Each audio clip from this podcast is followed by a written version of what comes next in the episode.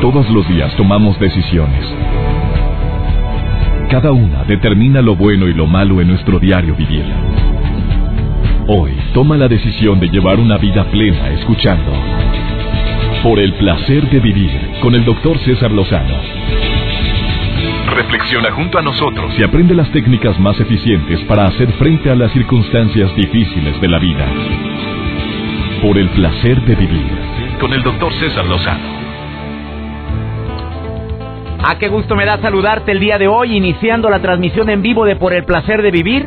Para todos mis amigos en la cadena nacional e internacional MBS, gracias por estar en sintonía.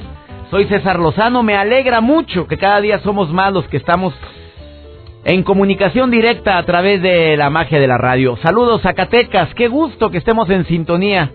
Un aprecio enorme el que se les tiene, al igual que mis amigos en en Sinaloa. Acabo de hacer una gira por Sinaloa, estoy terminándola, no sabes qué gusto me, dio, me dio saludar a toda la gente que me escucha a través de las estaciones hermanas, en EXA también y en otras estaciones en donde en Sinaloa estamos en, en sintonía ya desde tanto tiempo. Mil gracias.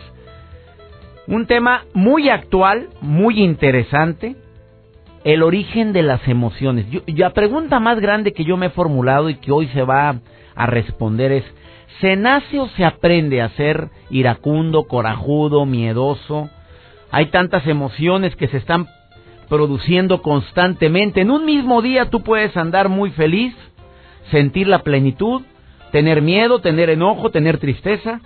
Cinco emociones básicas, dice el autor de este libro, que es Marco Antonio Ramos Fraijo, que hoy está aquí en el placer de vivir y va a platicar contigo. Te va a decir, oye, Primero que nada, estas emociones se nacen o son sentimientos o se aprenden del papá. ¿Qué tanto influye la madre o el padre para que el hijo se haga igual o peor que tú?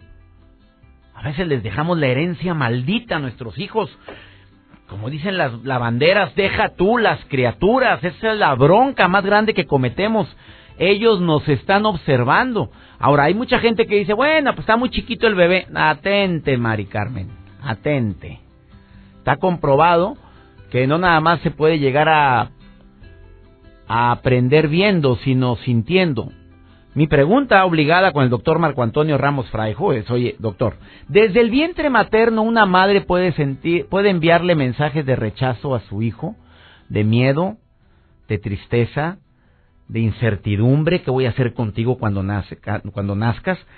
Em, se puede estar se puede estar transmitiendo todo ese tipo de sentimientos y emociones positivas como la mamá que, que acaricia el vientre, eh, se acaricia el vientre diciéndole te espero con gusto. Em, yo me pregunto si este tipo de cosas pueden llegar a afectar a un hijo, a un niño desde el vientre materno. Y pero la pregunta también que va a estar obligada para el doctor el día de hoy, ¿cómo es posible que las emociones pueden llegar a afectar la salud? A ver, explícame en forma práctica, doctor Marco Antonio, ¿de qué manera la ira se traduce en una sustancia que daña un, órgano del cuerpo? De eso y más vamos a hablar el día de hoy. Por favor, no te separes de la radio.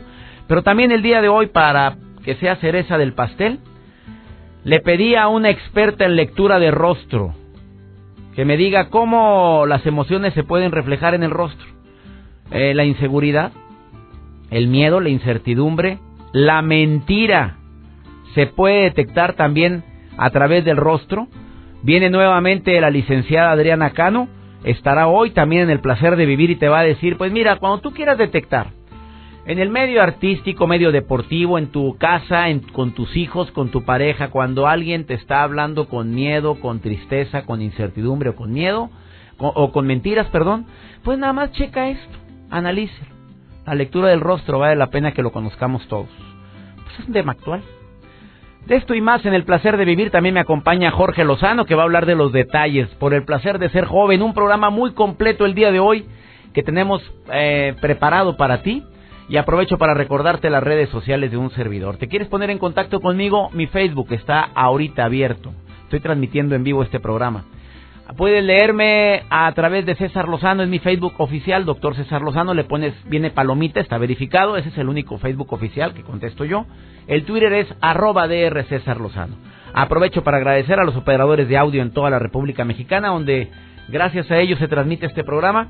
Especialmente a mi querido amigo Pepe Lara, gracias Cintia González, gracias a todas las personas que de una manera directa o indirecta como tú, que me sugieren los temas, participan en este programa. Una breve pausa, iniciamos por el placer de vivir. Por el placer de vivir con el doctor César Lozano. Un gusto para mí recibir el día de hoy en el placer de vivir a Marco Antonio Ramos Fraijo, que es médico integral en rehabilitación con estudios complementarios en medicina holística, en medicina laboral y en nutrición. Pero él es autor de un libro, como lo dije al inicio del programa, que se llama El origen de las emociones. Yo he tenido muchas preguntas, mi querido doctor Marco Antonio y me lo formulan constantemente en mi conferencia Inteligencia Emocional. Me preguntan a cada rato, bueno, ¿se nace o se aprende, se aprenden las emociones? Porque de repente ves a niños que a los 4 o 5 años son muy ecuánimes, son muy centrados, no son corajudos. Y ves a otros que a los 5 o 6 años son impulsivos como el papá. Me pregunto, ¿hay algún factor hereditario? Porque usted sabe que la genética ha cambiado mucho. ¿O que se aprenden, las ven, se nace o se aprenden? Con las emociones, las emociones se desarrollan hasta los dos años de edad. Antes de los dos años de edad son sentimientos. O sea, ¿cómo estuvo eso? Antes de los dos años no son emociones. No, son sentimientos. El niño llora porque siente hambre, porque siente frío. Exacto, o sea, responden a un estímulo. Ajá. La diferencia es que el sentimiento, una vez que cambia lo que lo causa, el niño deja de sentir lo que sentía. La emoción le dura. Entonces la primera verdadera emoción son las rabietas. El ejemplo más básico, a un niño de menos de dos años le quitas la pelota o con lo que está jugando, se puede molestar. Se la regresas y se le pasa. Sí. Pero si a un niño mayor de dos años le quitas su pelota, se la puede regresar y sigue enojado porque se la quitaste en primer lugar. Eso es, esa es una qué. Ajá. Y cuando le dura, es emoción. Cuando se le quita inmediatamente, es sentimiento. Es como la diferencia entre la alegría y la felicidad. Ajá. Alegría, cuéntale a alguien un buen chiste. Y se alegra. Se alegra, pero no se le cambia la emoción. La emoción es lo que siente todo el día, la mayor parte del tiempo. Bueno, a ver, y, los niños van aprendiendo de sus padres las emociones que ellos tienen. ¿Qué, qué porcentaje? Este es su primer libro, doctor Marco Antonio, que se llama las El origen de las emociones. Eh, mi pregunta es, ¿lo aprenden? Los, de niños fuimos aprendiendo este tipo de sentimientos que después convertimos en emociones? Así es, de hecho desde el útero vienen de, este, los sentimientos. Depende de lo que siente la mamá cuando trae al bebé adentro, qué tanta predisposición tiene ese bebé a sentir una, un sentimiento y a la larga una emoción. Esto es algo muy serio lo que acaba de decir usted. Usted tiene, puede comprobar eso, de que desde el útero la madre le puede estar transmitiendo emociones nefastas, negativas, de rechazo al niño desde que está en el vientre materno? Mm, aquí lo que ocurre es que las emociones actúan en el cuerpo a través de hormonas. Entonces, esa es la forma en la que el, corazón y la mente afectan al cuerpo. Entonces, es a través de cómo se expresan. Si, uno, si la mamá tiene una mala emoción, va a liberar una hormona correspondiente y eso es lo que va a llegar a afectar al niño. Imagínate lo que sienten ahorita las mujeres embarazadas que, o sea, es peligrosísimo que una mamá esté enojada todo el día que está embarazada. Claro, eso va a hacer que sus niveles de las hormonas del estrés se aumenten y eso también va a afectar el crecimiento del niño, el desarrollo del niño y a la larga los propios órganos este, glandulares del niño. Eso quiere decir que el niño va a nacer con una sensibilidad a las emociones de la mamá. Doctor, eso está comprobado. Sí, eso lo podemos revisar. En tu libro viene. Ah, viene a grosso modo. Ya la explicación más profunda sí amerita leer. Una mamá que rechaza inconscientemente a su hijo porque era un hijo no deseado. ¿Qué le puede ocasionar a ese bebé que está en el vientre? Que crezca menos, que, que tenga riesgo de aborto, el hecho de que sea parto prematuro, y de que ella tenga preeclampsia, que son los riesgos para la mamá durante el embarazo. No con esto estamos diciendo que todos los niños con eh, o todas las madres que sufrieron un aborto prematuro tengan preeclampsia quiere decir que rechazaron a su bebé. No, no, no es junto con ligado, o sea, simplemente es una consecuencia que puede existir. Exactamente. Las emociones más comunes que usted habla en su libro, que está muy bueno porque ya tuve el gusto de leerlo, habla usted del miedo, del enojo, de la felicidad, la plenitud y la tristeza, las cinco emociones básicas. Así es, esas son las emociones. Repítalas.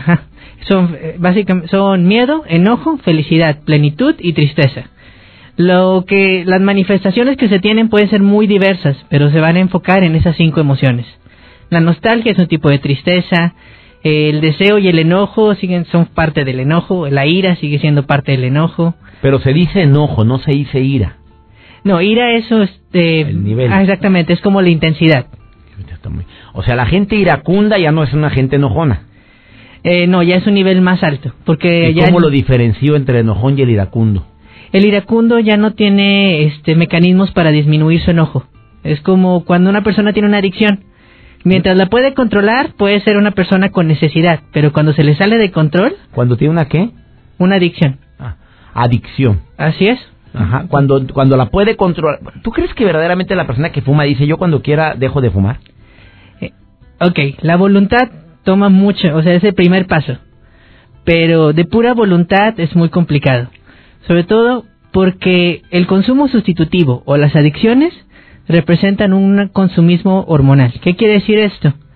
Que primero sentimos una necesidad y luego la llenamos con una adicción. Exactamente. Entonces, corre, cuando la gente solamente usa la voluntad, puede cambiar una adicción por otra. Pero corregirla desde la raíz es trabajar la emoción que la causa. Entonces, eso es el término de consumismo. Doctor, doctor em, Marco Antonio Ramos Fraijo, yo le hago una pregunta directa que la he formulado a muchos especialistas que se han presentado aquí en el placer de vivir y sus respuestas me han dejado impactado, pero yo no puedo privarme de preguntarle a usted que tiene años de experiencia en esto y que saca su primer libro que se llama El origen de las emociones. ¿Cómo es que las emociones pueden llegar a afectar la salud? Usted tiene em, eh, estudios sobre esto. ¿Y qué problemas de salud ve más correlacionados con algún tipo de emoción. Ok, aquí lo interesante es que existe algo llamado hormonas emocionales. Quiere decir que cada emoción tiene una hormona específica con la que está vinculada. a ver, la ira. La ira, que es este, parte del enojo, está ligado a los esteroides. Em, el miedo. A la adrenalina. Eh, la felicidad. A la dopamina. La plenitud. A las endorfinas. ¿Y la tristeza? A la serotonina. A ver, depende de la emoción se secreta una hormona. Una sustancia, sí. Una sustancia. y esa sustancia tiene alguna injerencia en el, en el cuerpo. Así es. Por ejemplo, la adrenalina se produce en las glándulas suprarrenales, encima de los riñones. Entonces, mientras más miedo hay, más crece esa glándula y más crecen las enfermedades relacionadas con la adrenalina, como la hipertensión, como problemas al orinar mientras están dormidos. En el enojo viene siendo más en el hígado porque las hormonas esteroides crecen en el hígado bueno, se sintetizan en el hígado. O sea, una persona enojona es verídico que el hígado se le llena de grasa. Lo dicen, me hizo bilis, o sea, Eso es verídico. Así es. Oiga, ¿y la felicidad cómo me va a enfermar? Espéreme. Ah, bueno, la felicidad, básicamente, cuando no es medida, inhibe todos los demás otros sistemas. Ejemplo, ¿dónde lo vemos? Pensemos en un niño que está jugando fútbol o que está jugando un videojuego. Sí. Está muy feliz, pero ese grado de felicidad le quita el hambre, le quita el sueño, le quita el apetito y se la puede, se la puede pasar jugando todo el día y no hace su tarea, no come, no descansa. El día siguiente tiene que irse a la escuela y se le olvidó atender sus necesidades básicas. Si fuera este el Nintendo, hay gente que puede pasar horas y horas y ni al baño se levantan. Entonces pueden sentirse felices, pero ya a un nivel que hace daño. ¿Y la, sustancia que se eleva es? Dopamina. la dopamina doctores. Y la, por último, la tristeza. Okay. La tristeza es interesante por el hecho de que, a diferencia de las otras emociones que ocurren cuando la hormona está alta, la tristeza ocurre cuando la hormona está baja. La serotonina decimos que es la que paga los platos rotos. Porque cualquier otra emoción, la que lo nivela es serotonina. Entonces, cuando estamos demasiado, este, con demasiado miedo, la serotonina nos permite calmarnos. Cuando estamos muy enojados, la serotonina nos permite calmarnos. Cuando estamos demasiado este contentos y felices, ajá, la serotonina es la que nos recuerda que estamos demasiado tristes. Cuando estamos demasiado tristes, la serotonina está muy baja. Entonces, afortunadamente las emociones funcionan como un reloj, como un ciclo. Entonces, cuando una emoción está baja, tenemos que trabajar las demás para ayudarla a que se nivele.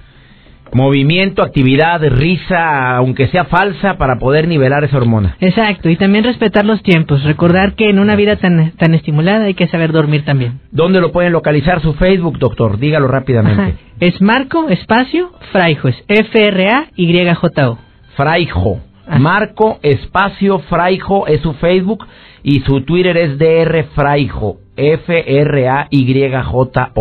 Para el que quiera más información o quiera el libro del doctor, que es Editorial Trillas, lo encuentra en cualquier librería en la República Mexicana. En los centros culturales Trillas o en la página de internet. Entren a su página de internet Trillas o también entren a su Facebook y el doctor le dice dónde localizarlo. Excelente libro, doctor. Mil gracias por esta entrevista y lo vamos a invitar nuevamente porque está interesantísimo esto. Muchas gracias. Una breve pausa. ¿Usted cree que, eh, doctor, usted cree que también en el rostro se puede identificar las emociones? Claro. La mentira. Sí. La envidia. Los celos. La inseguridad. Bueno, después de esta pausa, escuche lo que la entrevista que vamos a realizar. Este es el placer de vivir, no te vayas, ahorita volvemos. Por el placer de vivir con el doctor César Lozano. Hablando de las emociones y qué interesante es cómo, cómo muchos famosos transmiten sus emociones en las entrevistas que le realizan o en declaraciones que hacen. Recordé el caso de Bill Clinton. Eh, Bill Clinton cuando, cuando empezó el escándalo tremendo con, con Mónica Lewinsky, usted recordará, eh, pues no, usó frases como yo jamás tuve sexo con esa mujer, depende, le contestó otro reportero a qué, a qué cómo define sexo, cuando él empezaba a defenderse, pero sus miradas eran muy, muy inseguras, sus palabras también, no fue la, el mismo Bill Clinton que habíamos visto. Recordé a Tiger Woods, usted sabe, una, un célebre, un hombre gloria en el, en el golf, que también en sus declaraciones, cuando antes de que dijera que él es adicto al sexo, bueno, empezó a titubear y se nota, se nota que la persona está insegura. Michael Jackson, cuando tuvo acusaciones también por abuso sexual de menores, estamos hablando del origen de las emociones, un tema interesantísimo. Hace un momento platicamos con el doctor Marco Antonio Ramos Fraijo y nos hablaba de que son emociones que muchos padecemos que, que desafortunadamente no sabemos controlar y que tienen que ver con las hormonas. Tengo en la línea a Adriana Cano, que es experta en lectura en rostro. Mi querida Adriana, te saludo con mucho gusto. ¿Cómo estás? Muy bien, doctor César. Oye, eh, muchas oye gracias esto de por la, la invitación. gracias amiga querida y gracias también por por estar en la jugada aquí en el en el programa. Esto de la de la lectura del rostro, ¿por qué es importante, mi querida Adriana? Pues la lectura de rostro simplemente es el lenguaje no verbal. Eh, tanto tu rostro como tu cuerpo revela todo tu inconsciente, toda tu psique. Una cosa son las palabras, lo que puedes expresar mediante el diálogo, mediante el lenguaje verbal, y otra lo que el inconsciente nos va a revelar. Entonces, por eso muchas veces podemos ver eh, situaciones, circunstancias, personas de nuestra vida diaria o, o del medio del espectáculo, político, etcétera, social, en la que una cosa es lo que dicen y otra lo que revela su cuerpo y su rostro. Por eso es tan importante conocer lo que tu rostro dice, porque el rostro, nuestro rostro es único e irrepetible, ¿no? Entonces todo lo que aparece en él, desde facciones, separación, grosor, altura, eh, lo que revelan tus gestos a la hora de hablar, bueno, nos da un cúmulo de información que no tienes una idea y nuestro inconsciente es lo que capta. Por eso a veces hay personas las que son muy intuitivas o muy perceptivas o muy observadoras se dan cuenta a la primera y dicen, no, sabes que este me está mintiendo. O esta me ¿Cómo, está cómo mintiendo", detectas ¿no? a alguien cuando te está mintiendo, mi querida Adriana Cano, experta en lectura de rostro? Sí, fíjate que el tema, digo, que, que hoy abordas es muy interesante, las emociones, cómo se reflejan y que a veces la mentira se puede eh, traspasar, ¿no? A veces eh, a través de, lo que decimos. Eh, hay, hay muchas um, situaciones que refleja nuestro, tanto nuestro rostro como nuestro cuerpo, que nos van a determinar cómo, si es que estamos diciendo la verdad o no. Una, una de las formas o de, o de las cosas que nos revela es la voz, César. Porque muchas veces, o sea, la voz puede provenir del estómago o puede provenir de la garganta eh, y nos habla de si estás muy emocional, sí, muy, muy excitado, si estás muy, si los nervios te están traicionando o si realmente estás, eres una persona relajada, centrada y estás diciendo la verdad cuando hay titubeos, lapsus lingüe, pues eh, me estás como que proyectando o denotando que en sí estás mintiendo. Para empezar. Pero ¿cómo saber Este, que la voz viene de la garganta o viene del, del abdomen? ¿Cómo lo detectas? Ah, bueno, pues eh, se empieza a oír temblorosa cuando eh, cuando viene del abdomen, que, que es cuando las emociones nos están jugando una mala pasada. Entonces, eh, eh, se escucha la voz temblorosa, hay, hay errores al hablar, hay eh, lapsus lingüe, ¿no? Dices palabras unas por otras, pero que realmente están reflejando, no son errores, son palabras que reflejan lo que realmente quieres decir o estás escondiendo. Eh, también, bueno, pues eh, la persona empieza a titubear. Eh, hay, eh, la voz de verdad que re- refleja muchas cosas. A veces subes el timbre de voz cuando quieres exaltar una situación, que quieres que quede bien claro, sea verdad o sea mentira, o a veces bajas el tono de voz cuando sabes que estás mintiendo. En cuanto a las facciones, esa es la voz. Y en las facciones del rostro, ¿cómo denu- demuestras emociones como, como la ira, por ejemplo? Bueno, la ira, la ira en la parte de lo que es la boca se refleja eh, la comunicación. Entonces, si tú tienes una ira contenida, generalmente se tensa esa parte, ¿no? Ese músculo encargado de mover la boca, se tensa. Eh, la boca no es completamente abierta, es entrecerrada, los labios entrecerrados. No te escuchas ni te das a entender claramente y aparte la boca puede ser un tanto asimétrica, es decir, eh, que puedes abrirla más de un lado o abrirla más del otro, del lado derecho o del lado izquierdo. Si la abres más del lado derecho, o, o más bien si la entrecierras más del lado izquierdo, estás escondiendo cosas de tu vida personal. Si la entrecierras de tu lado derecho, estás escondiendo cosas de tu vida laboral. Entonces, por eso es bien importante fijarnos en la boca cuando una persona está mintiendo, porque generalmente tienden a entrecerrar los labios o no tienden a abrir suficientemente la boca, inclusive en la A sonrisa. ver, repítemelo, del lado derecho, si la entrecierran del lado derecho, ¿significa? Si la entrecierran del lado derecho, no quiere revelar aspectos de su vida laboral o hay ocultamientos en ese aspecto. Si es del lado izquierdo, hay ocultamientos o no quiere reflejar cosas de su vida personal, aspectos muy íntimos, muy personales. Mi querida Adriana, el miedo también se refleja en el rostro, ¿lo puedes identificar y no nada más por el tono de voz? Claro, el miedo, eh, el miedo también, bueno, eh, aparte de lo que es la voz, viene con la dilatación de la pupila, hay sudoración, hay, o hay enrojecimiento, hay palpitaciones, cosas que son un poquito más imperceptibles. Pero eh, el miedo se puede esconder de, de emociones tales como, como el enojo, ¿no?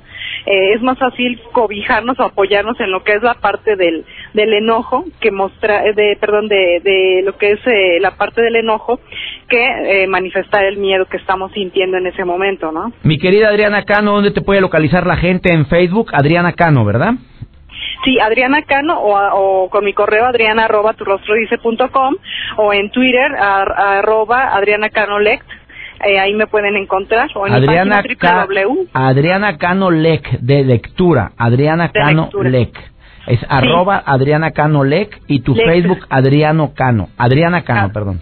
Exactamente, sí, así me encuentran y pues ahí les voy a dar más tips acerca de la mentira porque hoy en día, bueno, miente desde el vecino hasta gente pública, ¿no? Entonces es bien importante fijarnos y aprender a detectar esa mentira porque a veces, eh, bueno, nos encontramos con cada sorpresa, sobre todo en estos días. Tam- También en, en en el matrimonio, oye, estás dando muchas ideas, amiga. Te saludo con todo mi cariño, Adriana Cano. Gracias por esta eh, contribución en el tema del origen de las emociones. Muchas gracias. Muchísimas gracias, doctor César. Un abrazo. Abrazote Ay, para ti. Ma- Muchas gracias. Vamos a una breve pausa eh, hablando del tema del origen de las emociones. Qué interesante tema, de veras, en serio. Me encanta estar hablando de todo esto porque te sirve para toda tu vida. Ahorita volvemos. Por el placer de vivir con el doctor César Lozano. Un término para mí relativamente nuevo porque yo había escuchado lo que es eh, inteligencia emocional. Pero me acabo de encontrar un término que se llama regulación emocional. Que muchos de los problemas a los cuales nos enfrentamos diariamente están afectados por, por la falta de la regulación por la falta de la regulación emocional. Me, encantó el artículo. Y cuando lo leo me doy cuenta que efectivamente durante el día me falta a mí regular mis emociones. Tanto la- las eufóricas, la, la alegría, eh, que de repente hay que regularla. Digo, estás con gente que no está alegre. O estás en un lugar donde tú estás bien embroncado. Y en la mesa de al lado las carcajadotas Pero, pero, deja tú que fueran normalitas las. No, no, no. De esas estridentes. Por más que quieras, pues no estás tú. No está la burra palmáis, hombre. En otras palabras. Te, te cala. Porque tú estás que te carga la fregada. Y te volteas y te les quedas viendo como de qué se ríen. O al revés, tú estás muy feliz y los de al lado están todos amargosos y hasta criticamos. Mira la cara de estos. Literalmente vinieron a comer, no se han dirigido la palabra en todo el rato. Eh, la regulación emocional eh, se aplica precisamente en esto. Aquella capacidad que me permite manejar de una forma adecuada emociones ante cualquier situación que me presente. O sea, sé que es muy difícil la regulación emocional. Nada más dime que te den un alcance en tu coche nuevo déjame regularme emocionalmente, por favor, te bajas, pero bueno, depende, ¿eh? también hay que checar cómo la actitud influye demasiado, y nada más, no tanto por la persona que te haya golpeado en el automóvil, sino por con la gente con la que vas. Hablé hace un momento de la herencia maldita que dejamos a nuestros hijos por esos ataques explosivos que tenemos.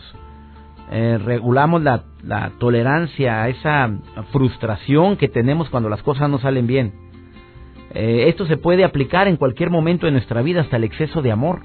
Hay gente que no usa la regulación emocional cuando está bien enamorado. No, mete unas patotas.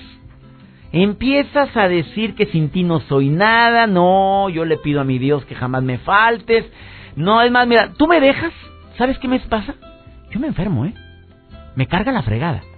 No, me, me, me, desgracias la vida si tú me... Primero que nada, qué responsabilidad tan grande para la persona que recibe una entre comillas, halago de esa magnitud, o una súplica o, o una actitud tan rogona de esa, de esa magnitud. Porque también existen personas que en ese momento en que les empiezas a asegurar que el amor hacia tu persona está tan seguro que no lo valoran, no lo cuidan. Y empiezan a sentir cierto rechazo. Y más porque los hombres tenemos sangre de conquistador. Entonces siempre queremos estar conquistando territorio, aunque tengamos muchos años contigo, pero estoy conquistando el territorio contigo. Por eso me encantó el término este. No, no es nada fácil controlar las emociones. No, no es nada fácil. La relación de, que nos mencionó hace un momento el doctor Marco Antonio Ramos Fraijo se me hizo interesantísimo. Cómo los esteroides se elevan o se modifican cuando hay enojo. Ahora entiendo por qué el enojo puede llegar a ocasionar tantas broncas en un ser humano. Cómo la dopamina se incrementa en la felicidad. Pero a veces el exceso en dopamina también nos ocasiona broncas, lo dijo. Las endorfinas se secretan en el bienestar.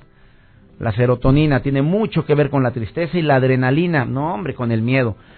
dicen que los perros huelen la adrenalina, que si tú estás bien asustado o tienes mucho miedo, secretas adrenalina. Un perro puede llegar a morderte porque detecta que le tienes miedo o puede llegar a agredirte. ¿Será o no será verdad? Vamos con Jorge Lozano que nos habla de la magia de los detalles por el placer de ser joven. Dos minutos y medio con Jorge Lozano. Quédate en el placer de vivir. Por el placer de vivir presenta. Por el placer de ser joven. Con Jorge Lozano H. Mi querido doctor, te saludo con mucho gusto y a todo el auditorio que nos acompaña el día de hoy. Una de las principales discusiones que toda pareja vive viene siempre de los detalles. Tú que me escuchas probablemente lo hayas vivido.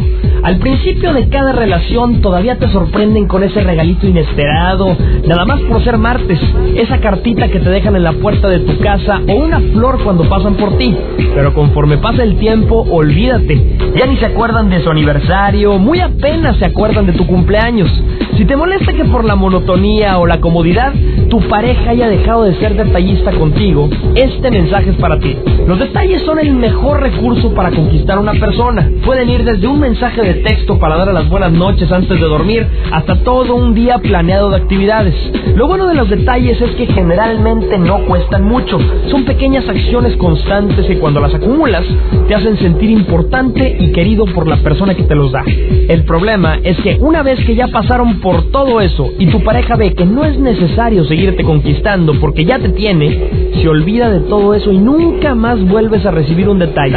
El día de hoy te quiero compartir cuatro consejos muy simples para tratar con aquellas parejas que no son detallistas. Número uno, al que no habla, Dios no lo oye.